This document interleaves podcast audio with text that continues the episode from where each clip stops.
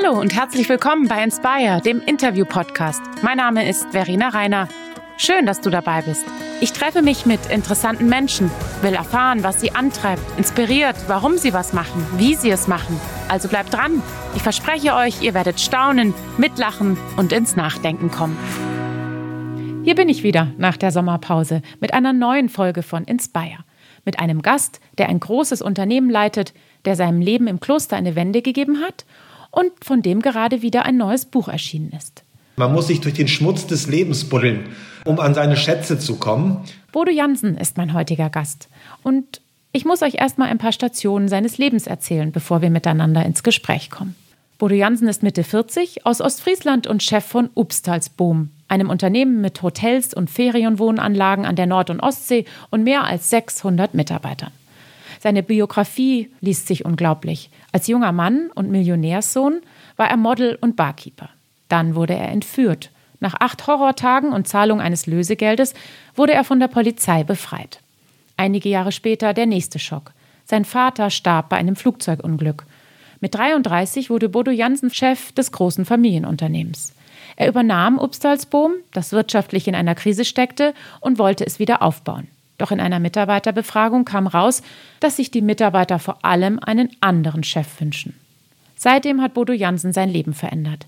Er ist immer noch Chef von Upstalsboom, dem Unternehmen geht es mittlerweile gut, der Umsatz hat sich verdoppelt und die Mitarbeiter sind mehr als zufrieden.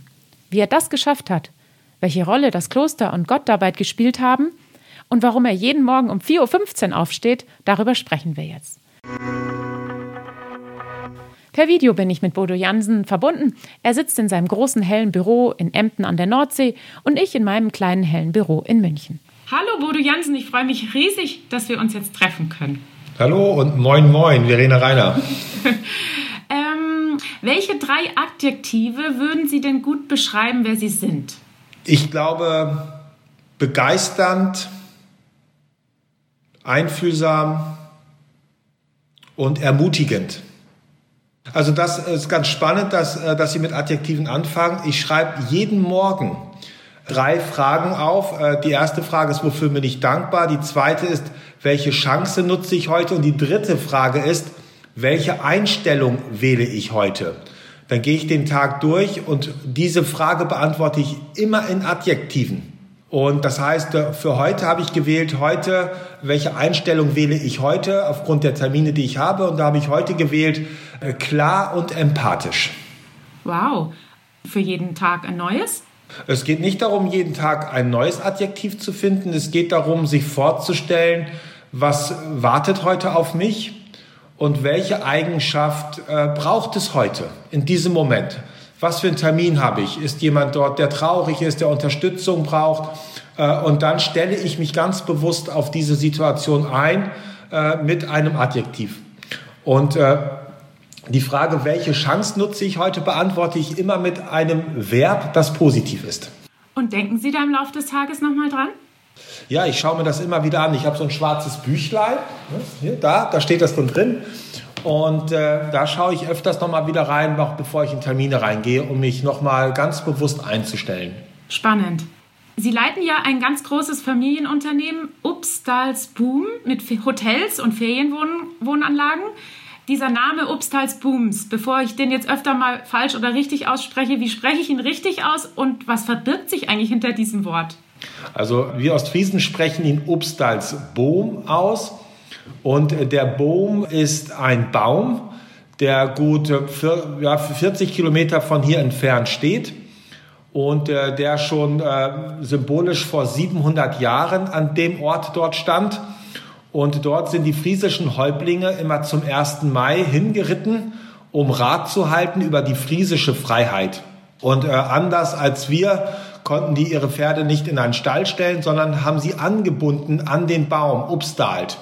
Und so ist der Obstalsboom entstanden. Das ist der Baum, an dem die Häuptlinge ihre Pferde anbinden. Und in Ostfriesland ist das so eine heilige Stätte, weil dort die friesische Freiheit begründet worden ist. Und die heißt übersetzt lieber Tod als Sklave. Jetzt haben, es hat dieses Unternehmen ja eine sehr bewegte Geschichte. Und Sie haben das übernommen, so vor zehn Jahren. Und die Stimmung war damals oder hat sich dann damals sehr miserabel entwickelt. Die Mitarbeiter wollten sie nicht mehr als Chef haben. Was ging da in Ihnen vor, als Sie das hörten? Was hat es denn mit Ihnen gemacht, als Ihnen plötzlich klar wurde, die wollen Sie nicht? Und dann war das auch noch, so wie ich gelesen habe, die Zeit, als Ihr drittes Kind auf die Welt kam. Also es war eh schon genug los in Ihrem Leben. Also das war eine Mischung aus sich nicht verstanden fühlen und Ohnmacht.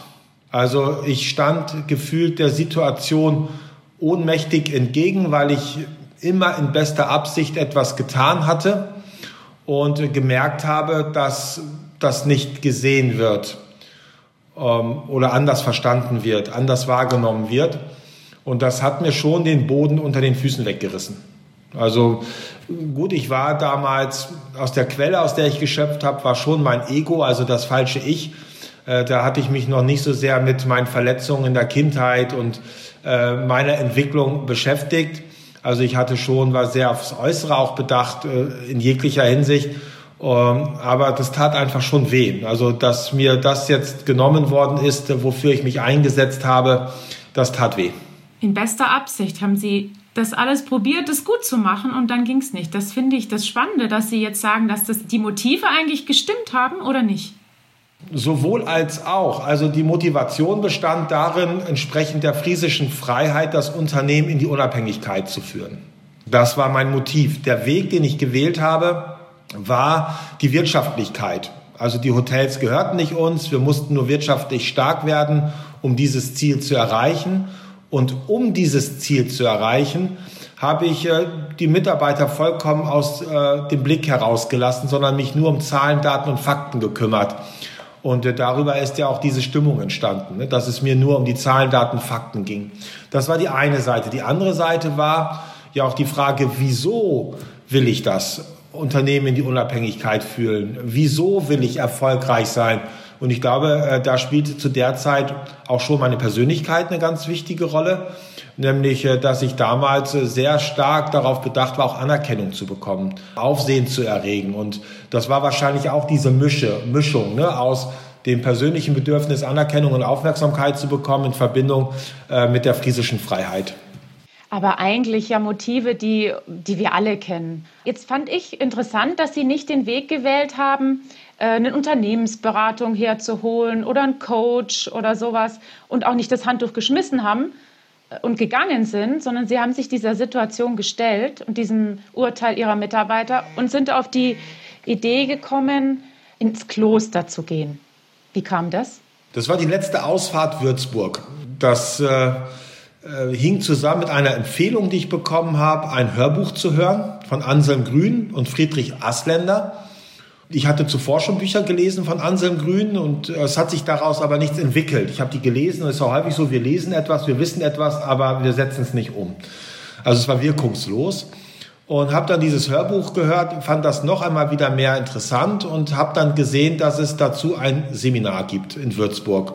Und dort gab es noch diesen einen besagten Platz und dann bin ich dorthin, weil ich äh, ja Lösungen äh, brauchte für die Situation. Und, und was hat es dann angestoßen in Ihnen, dieses Seminar? Das waren die, die Impulse, die Anselm Grün mir dort gegeben hat. Das waren vier an der Zahl. Der erste war, wer sich führen kann, kann andere führen. Das äh, zweite war, Führung ist eine Dienstleistung und kein Privileg. Das dritte war, wer fragt, führt. Und das letzte, Reflexion ist produktiver als Aktion. Und das waren nun vier Aussagen, die so gar nicht meinem Weltbild entsprachen, weil ich aus einer ganz anderen Welt auch kam, ne? der Leistungsgesellschaft des Wettbewerbs. Und da zählt die Antwort, da zählt die Aktion, ja, da geht es um das Privileg und Selbstführung, nee, ich führe andere. Über diese vier Impulse habe ich dann angefangen, mich näher mit mir selbst zu beschäftigen, damit zu beschäftigen, wenn ich mich selbst führe, ja, wohin denn? Und äh, dann auch mit der Regel des heiligen Benedikt und die Regel, die Benediktiner sagen ja, der Weg zu Gott führt über die Selbsterkenntnis.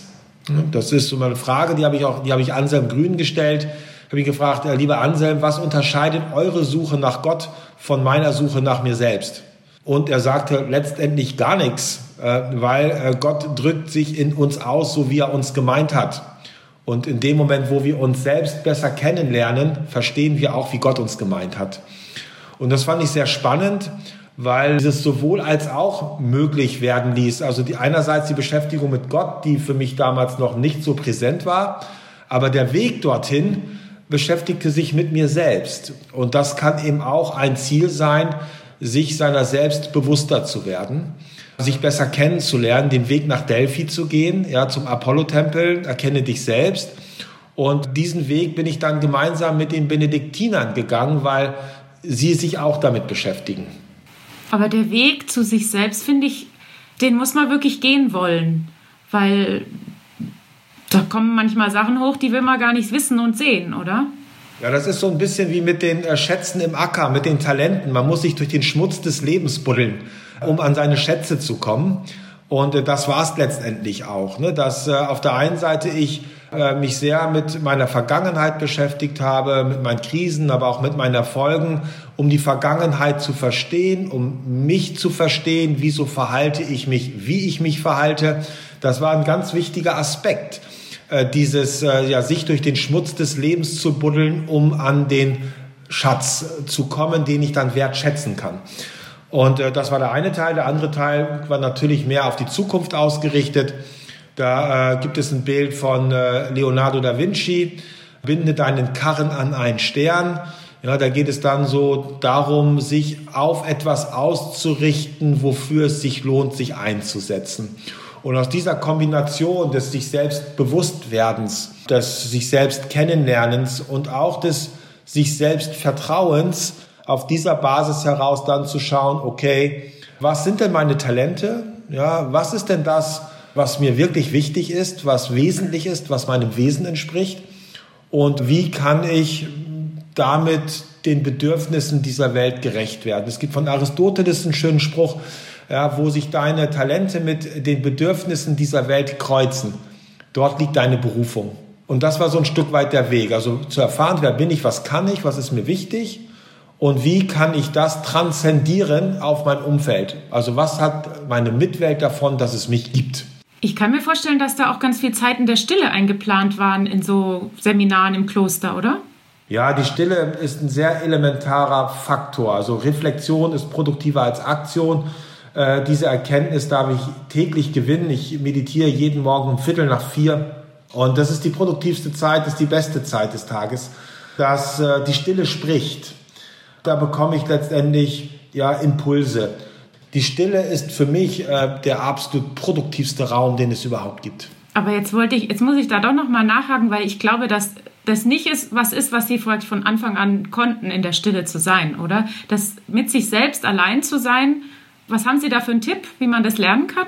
Also Hildegard von Bingen äh, als Heilige des 13. Jahrhunderts kommt mir dort äh, in den Sinn, mit der Aussage, Disziplin ist der einzige Weg zum ständig glücklich sein. Und wir sprachen ja äh, vorhin von den Adjektiven. Und ich habe in der zweiten Frage, die ich mir morgen stelle, welche Chancen werde ich heute nutzen? Da antworte ich immer mit Verben, die äh, dem gelingenden Leben dienen und der Gemeinschaft. Und eines der wichtigsten Verben, das sich da, darin wiederfindet, ist das Überwinden. Also wenn ich das Überwinden, etwas zu tun, zu meiner Gewohnheit werden zu lasse, lasse dann äh, habe ich ein gutes Instrument auf dem Weg zur Selbsterkenntnis und zur Stille. Also sich immer wieder überwinden, etwas zu tun, wo mir mein Ego sagt, das brauchst du jetzt nicht oder das Wetter ist zu schlecht oder zu schön. Diesen Weg für sich zu finden und das mit viel Liebe zu tun und immer wieder anzufangen, bedingungslos auch zu sein, bedingungslos wieder damit zu beginnen, das auch nicht unbedingt zu verzwecken, sondern es einfach zu tun und zu schauen, was passiert. Und ich glaube, dass viele Menschen daran scheitern, dass sie zu hohe Erwartungen haben an das, was in der Stille geschieht. Und ich glaube, sich davon zu befreien, ist einfach zu tun. Und das war ein sehr langer Prozess. Ich kam aus dem Kloster, meine Frau hat mir dann eine Meditationsbank geschenkt und hat damit eine Tür geöffnet. Und es hat Jahre gebraucht, bis ich wirklich in so ein Kontinuum gekommen bin, morgens immer zu meditieren, egal was passiert. Das hat zwei, drei Jahre gedauert. Das, jetzt kommt, nehmen Sie mir was vorweg. Ich habe nämlich gehört, dass Sie diesen Meditationshocker manchmal im Kofferraum dabei haben, wenn Sie unterwegs sind. Stimmt das? Ja, ich habe immer eine Meditationsbank dabei. Das ist nicht die meiner Frau, weil die ist fest. Ich habe eine mobile Meditationsbank, die hat mein Schwiegervater mir gebaut aus Zirbenholz. und die passt in jeden Boardcase für einen Flieger. Ist immer dabei. Und das Schöne ist, dass äh, wenn ich dann den Boardcase, äh, den Bordkoffer öffne, habe ich immer den Zirbenduft und das stimmt mich schon ein auf die Meditation. Jetzt kamen Sie aus dem Kloster wieder, waren weiterhin Chef der Firma, des Unternehmens und tatsächlich hat sich bis heute da ganz schön viel verändert. Die Mitarbeiter sind zufrieden mit Ihnen. Der Umsatz ist gestiegen, die Gäste bewerten Sie sehr gut. Was hat sich denn konkret verändert? Die Arbeit ist ja die gleiche geblieben. Also Sie vermieten weiterhin Zimmer im Hotel. Ja, die Zimmervermietung ist zur Nebensache geworden. Also sie ist nur Mittel zum Zweck. Äh, bis zu dem Zeitpunkt, äh, als ich ins Kloster gegangen bin, waren ja die Mitarbeiter und Gäste für mich Mittel zum Zweck des Erfolges, meinen Erfolg. Heute ist es so, dass sowohl ich als auch das Unternehmen, die Hotels und die Betten, Mittel zum Zweck dafür sind, Menschen zu stärken. Ja, das ist also ein ganz anderer Ansatz. Und Menschen stärken bedeutet für uns, äh, dass sie gesund sind im Sinne der WHO, dass sie sich psychisch, physisch und sozial wohlfühlen. Und dafür setzen wir uns ein. Und da bietet die Hotellerie natürlich ganz viele Möglichkeiten, sich in diese Richtung zu entwickeln. Also jeder Gast ist wie so ein Therapeut. Ja, also wenn der mir begegnet, ja, Christus und Bruder begegnen, ja, durch Begegnung wachsen und ich merke, da ist ein Gast, der regt sich auf und mich nervt das, also, dass ich merke, Emotionen kommen in mir hoch, dann weiß ich, auch wunderbar, davor, vor mir steht ein Arzt, der mich darauf hinweist, wo meine Wunden sind und ich kann jetzt darüber nachdenken. Ja, weil wir haben viel mit Menschen zu tun und das ist ein Medium, so ein Unternehmen, was hervorragend dafür geeignet ist, äh, diesen Weg zu gehen, sich selbst besser kennenzulernen und dann auch seine Talente einzubringen. Und ich glaube, das macht was mit den Menschen, weil in dem Moment, wo ich mich für den Menschen interessiere, auch bedingungslos für den Mitarbeiter, ist das die höchste Form der Wertschätzung. Also viele Menschen verbinden mit Wertschätzung immer noch Lob und Anerkennung. Aber das äh, ist für mich nur ein Relikt der Leistungsgesellschaft. Echte Wertschätzung zeige ich dadurch, dass ich mich interessiert zeige an dem Menschen und seiner Würde, und zwar bedingungslos, unabhängig von der Leistung, die er bringt. Und da, glaube ich, entsteht viel Kraft. Das erlebe ich, dass ich einfach mich für die Menschen interessiere und die Menschen sich füreinander interessieren, dass diese größere Zufriedenheit entsteht. Was haben Sie ganz konkret gemacht, dass sich die Stimmung so verändert hat? Vielleicht haben Sie auch ein Beispiel. Also wir haben als äh, allererstes haben wir die sogenannten Curricula äh, aufgebaut. Das ist äh, bei uns eine Schulungsreihe. Das ist die Reise nach Delphi für jeden. Und über dieses sich selbst kennenlernen, dann auch Aufgaben im Unternehmen zu finden, die seiner Persönlichkeit entsprechen. Also wir haben da jemanden gehabt, der hat als Koch gearbeitet, der war zum Schluss Chefcontroller. Wir haben äh, Menschen gehabt, die sind hier reingekommen, weil sie sich glaubten, äh, für Marketing zu interessieren. Die sind dann im Service gelandet. Wir haben bei uns im Unternehmen 60 Prozent Quereinsteiger die ihren, über dieses Curriculum ihren Weg bei uns im Unternehmen finden. Und ich glaube, das ist eine ganz entscheidende Rolle, dass also wir Menschen die Möglichkeit geben, äh, sich ihrer Talente bewusst zu werden und sich dann auch ihrer Persönlichkeit entsprechend die Möglichkeit geben, einzubringen. Das ist etwas. Die Menschen dürfen, äh, sie können mitgestalten. Wenn es Themen gibt, das kommt auch aus der Regel des heiligen Benedikt, mache nichts ohne Rat. Das heißt nicht Demokratie, aber die Menschen werden nach ihrer Meinung gefragt, können sich einbringen und diese Meinung wird gewürdigt und bei den Entscheidungen mit berücksichtigt. Äh, die Menschen sehen also, dass sie eine Wirksamkeit haben. Und ganz wichtig, das Thema Sinn bei uns auch. Also die Unternehmenserträge werden in soziale Projekte investiert. Wir bauen jedes Jahr Schulen in Afrika, wo die Mitarbeiter selbst nach Afrika fahren äh, und sehen, was dort geschieht. Also Sie merken, dass sie bei uns sich einbringen, nicht nur um Geld zu verdienen, sondern dass das Geld, was sie verdienen, über ihr Salär hinaus für sinnvolle soziale Zwecke eingesetzt wird. Und das beflügelt auch viele Menschen. Und äh, das sind, glaube ich, so ein paar wichtige Beteiligungen, äh, äh Transparenz äh, in der Sinnhaftigkeit, die wichtig ist und äh, dieses ehrliche Interesse am Menschen. Das sind so ganz wesentliche Faktoren. Aber das Spannende, was Sie gelernt haben, ist ja, dass wenn man in Mitarbeiter investiert, dass sich das rechnet. Also dass selbst die Kosten, die man da reinsteckt in die Menschen, dass die Menschen dadurch viel zufriedener sind und auch vielleicht effektiver arbeiten, weil sie lieber das, weil sie das arbeiten, was ihnen mehr liegt und mehr Spaß macht. Also das größte Geschenk, was ich mir selbst machen kann, ist es, äh, in den Menschen zu dienen. Das ist die Erfahrung, die ich gemacht habe. Je mehr ich äh, äh, dort hineingebe, desto mehr bekomme ich zurück. Und ich spreche da nicht jetzt mal von materiellen Dingen, die sind bei uns auch, äh, also auch gut entstanden. Wir sind trotz Corona-Jahren in diesem Jahr um 30 Prozent gewachsen. Ja, also das, das sind schon bemerkenswerte Zahlen, aber die sind nicht relevant. Ähm, es geht hier um Dinge, die, du, die man mit Geld nicht bezahlen kann. Äh, und das ist die gegenseitige Wertschätzung äh, und der Respekt, äh, dem wir uns gegenseitig entgegenbrennen und auch Dankbarkeit. Wenn du in die Augen schaust dieser Menschen und du plötzlich siehst, da geht das Licht an, ja, in den Augen, im Gesicht eines Erwachsenen geht das Licht an und die, in dem Gesicht eines Erwachsenen siehst du die Augen leuchten wie ein, bei einem Kind. Ja, da kann der Gehaltscheck am Ende des Monats noch so hoch sein, das kann dir niemand bezahlen. Es geht nicht. Es ist keine Chance.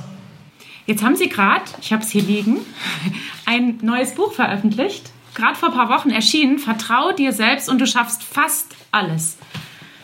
Sie sind mit jungen Auszubildenden zum Kilimanjaro gereist und zum nördlichen Polarkreis und haben sich da den extremen Bedingungen ausgesetzt. Warum?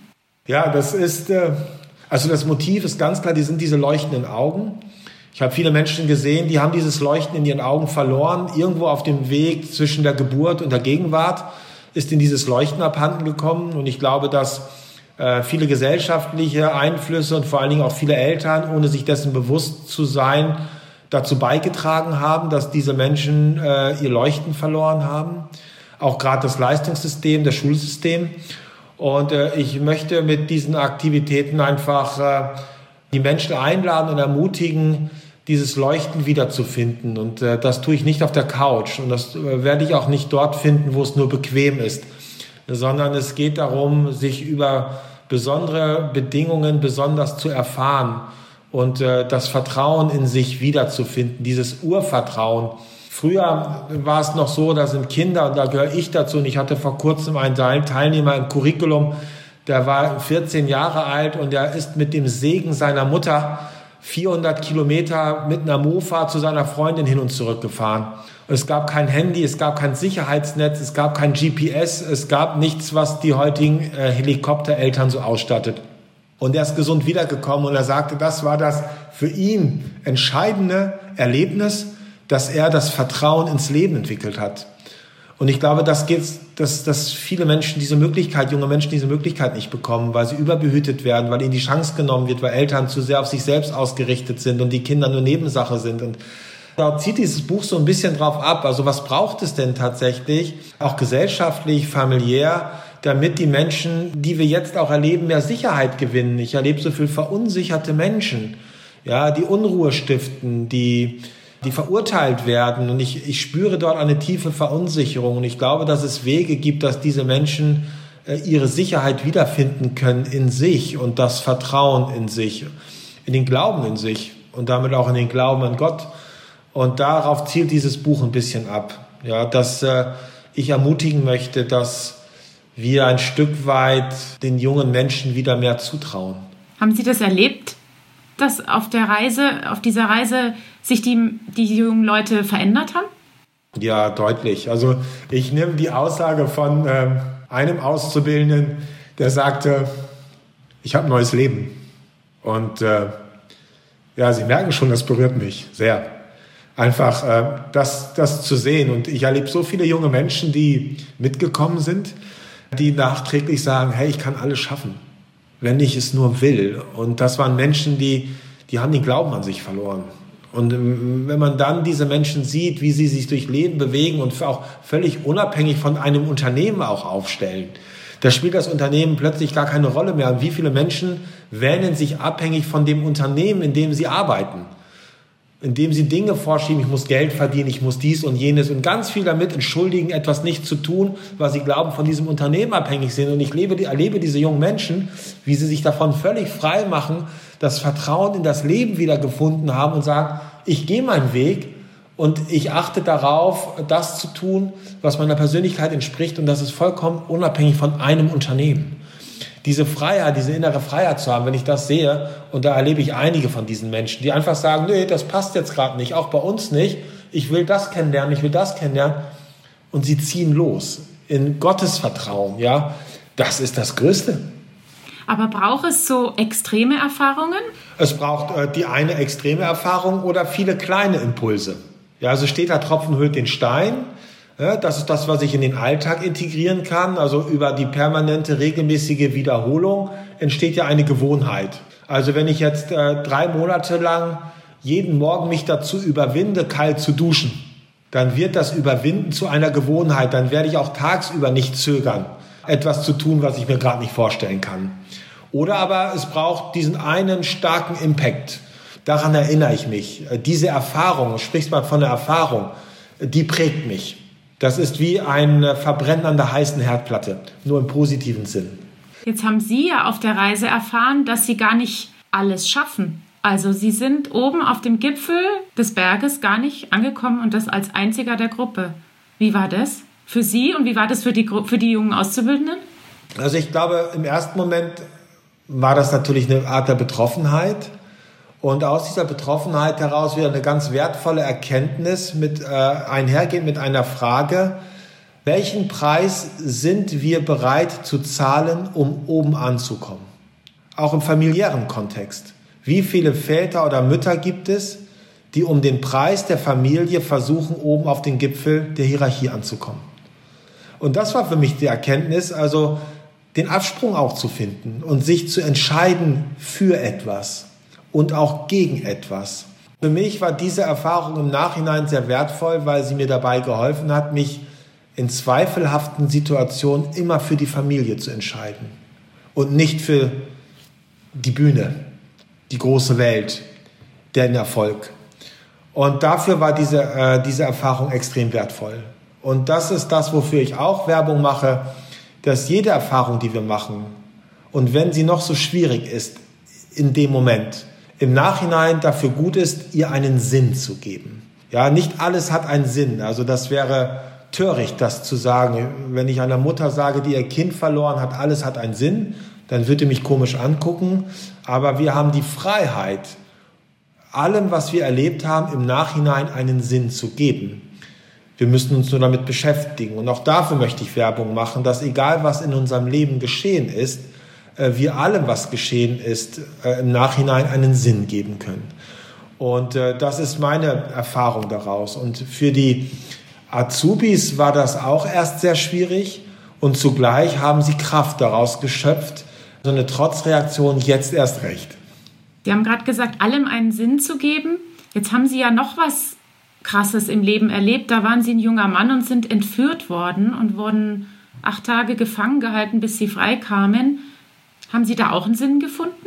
Ja, das ist äh, letztendlich das Ereignis, was im Nachhinein betrachtet meinem Leben die Wende gegeben hat, äh, die meiner Persönlichkeit entspricht. Also dadurch, dass Menschen mir mein Leben nehmen wollten, haben sie mir die Chance geschenkt, mein wirkliches Leben kennenzulernen. Und ich bin sehr dankbar für diese Erfahrung, weil sie höchst sinnvoll war. Das Motiv, äh, weshalb die Menschen das getan haben, ist davon völlig unbenommen. Das ist nicht gut, aber darum geht es nicht, sondern es geht um das Ergebnis. Und das Ergebnis ist, dass äh, ich über die Reflexion dieser äh, schweren, anstrengenden Erfahrung zum Sinn meines Lebens gefunden habe. Und dafür bin ich dankbar. Ich habe den Eindruck, Sie sind jemand, der vor Ideen sprüht und der auch total kreativ ist und noch Träume hat.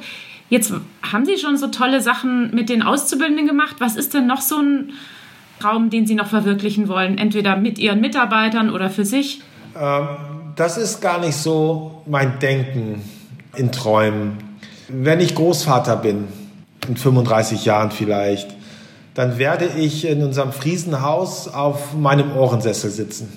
Und auf meinem Schoß werde ich Enkelkinder haben.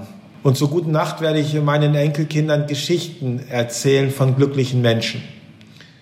Und ich weiß, dass ich niemanden glücklich machen kann. Aber ich weiß, dass ich mit dem Unternehmen und als Mensch Rahmenbedingungen dafür schaffen kann, dass jeder Mensch für sich das findet, was ihn glücklich macht.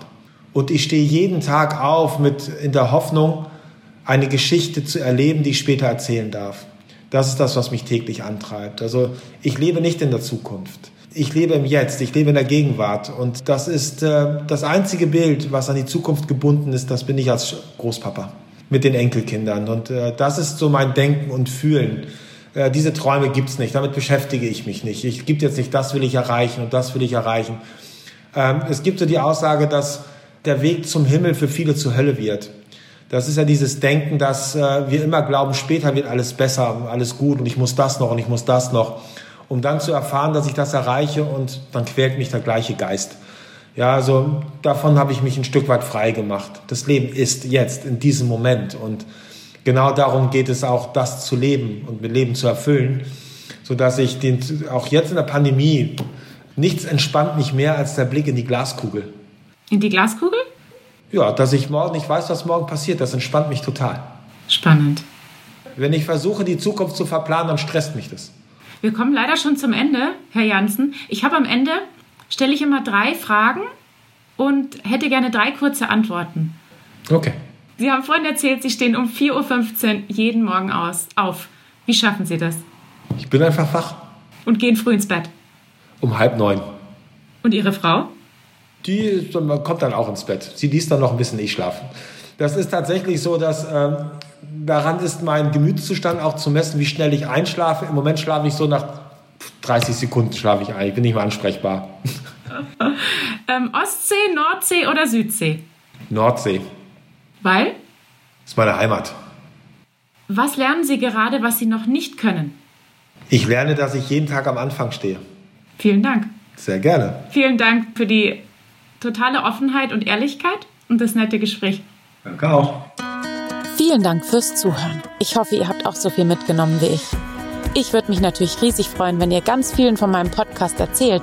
Und wenn ihr Lust habt, schaut doch mal bei mir auf Facebook oder Instagram vorbei unter inspire-podcast.